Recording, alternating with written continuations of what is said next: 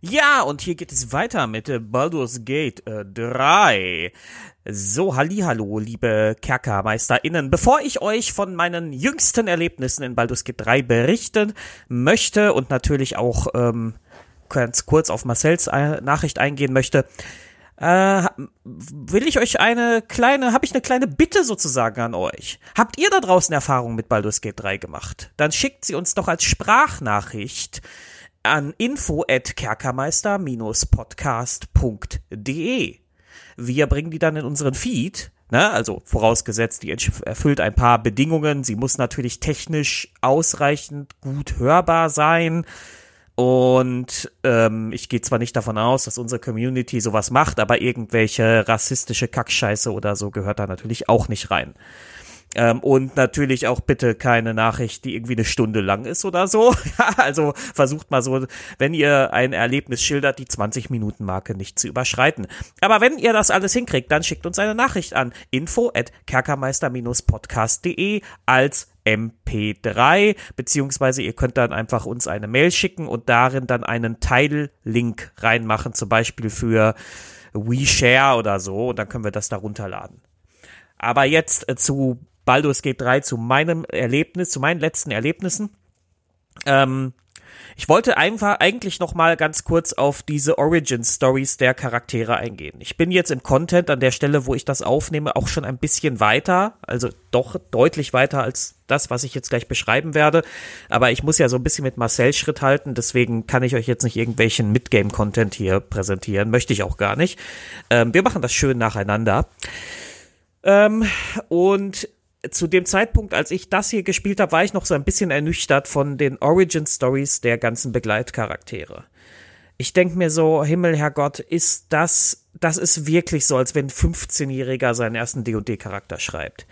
Gale, der Magier, ist der Geliebte von Mystra gewesen, auf Stufe 1. Ja, hat mit einer Göttin was gehabt auf Stufe 1. Ähm, dann trifft man später noch eine äh, Tieflingsfrau, eine Tieflingsbarbarin, die ich übrigens generell von ihrer so von ihrer, von ihrem Habitus her, von ihrer Anlage her sehr cool finde. Also die, die, die gefällt mir halt in, von ihrem Benehmen her, aber die ist halt auch wieder so krass. Die triffst du und die erzählt dir erstmal, wie viele Dämonen und Teufel sie im Blutkrieg schon getötet hat. Aha. Ja, dann hast du dann Will, die Klinge der Grenzen, die auch über die Ebenen gewandelt ist und in Avernus irgendwelche Teufel gejagt hat und das ist alles cool, wenn das Stufe 10 Charaktere wären, aber nicht auf Stufe 1. Bei Stufe 1 ist das für mich wirklich eine harte Dissonanz. Das stört mich richtig doll. Das ist, äh, also, das Spiel ist glücklicherweise an allen anderen Stellen so herausragend gut, dass ich das verschmerzen kann. Aber ich finde das schon ein bisschen over the top. D&D 5 ist eine Power Fantasy und ja, ähm, das Ganze hat so, also das geht schon viel stärker in diese Super Epic Richtung von der ganzen Anlage her, aber das ist, finde ich, eine Nummer zu hart alles. Aber ansonsten ist halt Baldur's Gate 3 so herausragend gut, dass ich das verschmerzen kann. So, so viel einmal dazu. Und jetzt zu meinen letzten Erlebnissen. Ich bin ja dann in, diesem Druidenhain angekommen und ähm, das erste, was man erfährt, ist, dass dieser Druidenhain in seiner Güte eine Gruppe Tiefling-Flüchtlinge aufgenommen hat. Wovor die genau fliehen, habe ich nicht rausgefunden. Ähm, vielleicht habe ich nicht, also ich, ich habe tatsächlich mir jetzt in dem Spiel angewöhnt, auch nicht mit jedem NPC zu sprechen, weil einfach jeder NPC eine Voiceline hat, selbst wenn er eigentlich nichts zu sagen hat und das äh, ist mir dann zu mühsam, jeden anzuklicken. Ich versuche immer, immer noch irgendwie logisch die rauszupicken, wo ich das Gefühl habe, die haben wirklich was zu sagen. Ähm, kann also sein, dass ich den einen oder anderen wichtigen NPC übersehen werde. Ähm, Warum die jetzt fliehen, weiß ich nicht. Ich vermute, es ist so dieses Ding mit, wir sind Tieflinge und wir werden hier verfolgt. Ähm, wir sind sozusagen das verfolgte Volk und keiner will uns richtig aufnehmen. Und äh, die Situation ist äh, doppelt prekär, weil die Tieflinge ähm, bedroht sind durch die Goblins. Da gibt es eine organisierte Goblin-Armee irgendwo draußen. Wo genau wissen wir zu diesem Zeitpunkt noch nicht. Und dass die organisiert sind, ist ja schon mal auch schon eher so ein Ausnahmefall für Goblins. Äh, und ähm, die haben ein, und da gibt es noch ein weiteres großes Problem und das heißt, ähm, ich, wie heißt denn die Frau nochmal? Ka Cathay oder so. Das ist die aktuelle Chefin des Druidenvereins und die ist sozusagen ein weiblicher Donald Trump. Die will die Flüchtlinge loswerden, die sagt, die bedrohen hier unseren Hain und unseren Frieden und unsere Ruhe. Bevor die da waren, hatten wir nie Stress mit den Goblins. Ja, so, ich will die hier loswerden. Und wenn man diese Frau das erste Mal trifft, wird man auch sofort introduced, man bekommt sofort mit dem Holzhammer sozusagen ins Gesicht geschlagen, dass die ein bisschen arschig ist, weil die hat, äh, möchte gerade ein Kind, ein kleines Mädchen, ein kleines Tieflingsmädchen, ähm, für verurteilen und äh, also man ist, ist, vermutlich will sie es einsperren, aber man hat zuweilen den Eindruck, dass sie auch kein Problem damit hätte, das Kind umzubringen, weil sie da ihre Tierbegleiterin eine Schlange die ganze Zeit um dieses Kind so rum rumzischen lässt. Und ähm, dieses Kind hat irgendwie Essen geklaut oder so, also wirklich ein Bagatelldelikt, nichts Wildes. Und die, die Frau ist, besteht aber darauf, jetzt die härteste denkbare Strafe anzuwenden. Und dann kommen wir dazu und mein Charakter ist ja ein Paladin. Und ich fand das richtig gut, dass ich eine Dialogoption hatte, in der ich sagen kann, hör mal, ich bin Paladin und ich bin hier Experte in Rechtsprechung. Und da unterwirft sich die Druidenfrau dann auch. Also die unterwirft sich dann meiner Autorität. Das fand ich, äh, fand ich richtig schön. Das passt so ein bisschen in diese Dungeons Dragons Lore, dieser Respekt vor Paladinen und der Rechtschaffenheit von Paladinen und so. Das ist, hat mir sehr gut gefallen. Ähm, und man kann sich dann beide Seiten anhören und das Kind sagt dann halt, naja, ich habe hier so einen kleinen dumme Junge-Streich, auch wenn es ein Mädchen ist, gemacht und bla. Und die Druidin bauscht das halt total auf, als, als hätte sie da, keine Ahnung, den, den, den Schlechter von Blaviken vor Gericht, ja, so. Ähm, und ich habe dann entschieden, so, das Kind ist reuig, schickt es zu seinen Eltern und lasst es gut sein hab da noch mal ein bisschen streng mit dem Kind geredet, ja, so strenger Paladin, ja, du, du, du, das darfst du aber nicht machen. Aber da war die Druidenfrau natürlich überhaupt nicht glücklich mit und macht jetzt weiter ihre Donald Trump-Bestrebungen. Wir haben dann im weiteren Verlauf von erfahren, dass der eigentliche Chef des Druidenhains verschollen ist. Der ist irgendwo hingegangen mit so einer Abenteurergruppe und wir wissen nicht genau wo. Und da bekommen wir verschiedene Aufträge, unter anderem auch, dass wir die Goblins ausfindig machen sollen und dass äh, wir diesen verschollenen Druidenchef finden sollen. Denn man glaubt, dass wenn der zurückkommt, diese äh, Donald Trump-Druidin nicht mehr so viel Stress machen kann.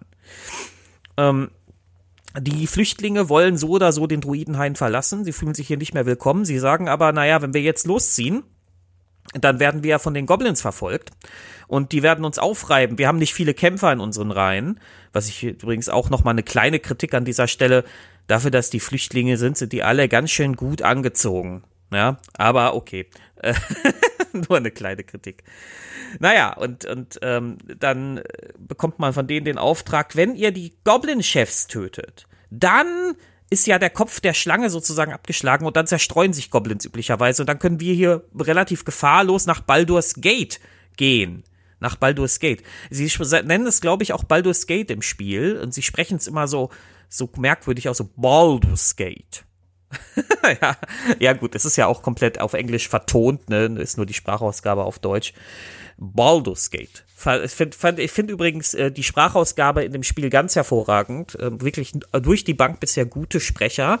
Mir ist jetzt bisher nicht ein Fall unter, untergekommen, wo es diese, wo, wo es die, wo die Vertonung diese Videospiel-Dissonanz hatte. Das kennt man ja manchmal auch, diese, wenn im Videospiel diese Dialoge äh, stattfinden und dann endet der eine Protagonist und der andere Protagonist fängt erst nach einer so ganz kurzen, falsch, sich falsch anfühlenden Pause an, darauf zu reagieren.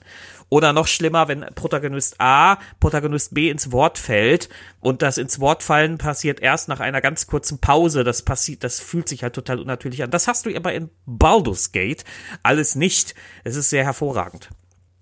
Ähm, ja, von meinen Erlebnissen mit den Goblins werde ich euch dann nächstes Mal berichten. Ich möchte jetzt noch ein bisschen was sagen zu dem, zu dem ganzen Spielgefühl generell, weil da stimme ich Marcel nämlich komplett zu.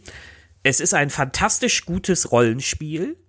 Es ist noch besser als, zumindest bisher, soweit ich es gespielt habe, als Divinity 2 und Divinity 2 ist schon hervorragend.